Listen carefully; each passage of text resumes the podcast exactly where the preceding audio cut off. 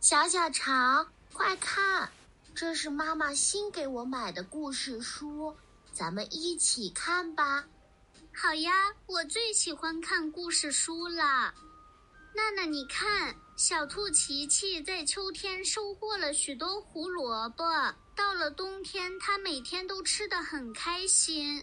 而小猴欢欢却一粒过冬的粮食都没有，最后只能留下后悔的泪水。是啊，大家都在辛勤耕种的时候，只有欢欢整天唱歌跳舞。琪琪劝他，他也不听。小小肠、娜娜，你们在看什么？这么热闹？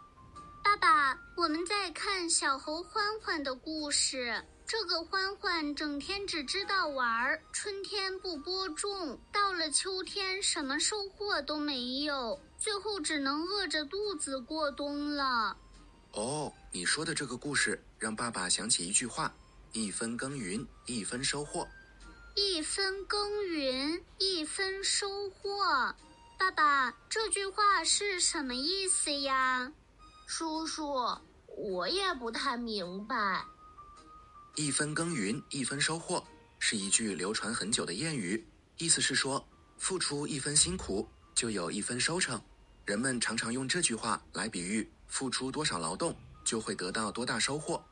小猴欢欢就是没有付出劳动，所以才什么收获都没有，最后只能饿着肚子过冬。娜娜说的对。想要收获，就要付出，没有不劳而获的事情。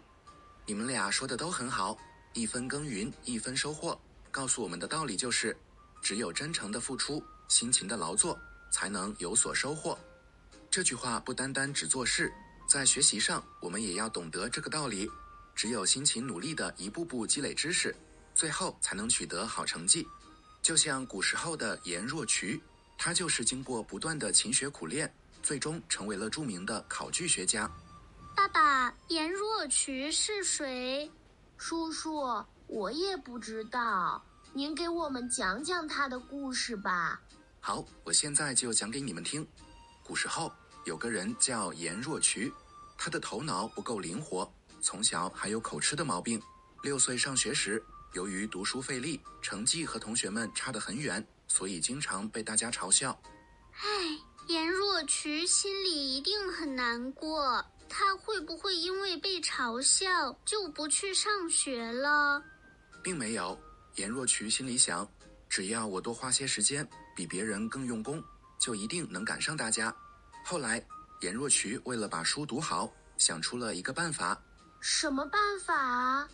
颜若渠的办法就是把书一页一页的拆开。每一页都读几百遍，直到上面的内容都读熟背会，然后就把这页烧掉。他就是用这种办法督促自己努力学习，不断积累知识的。哇，颜若渠读书可真刻苦呀！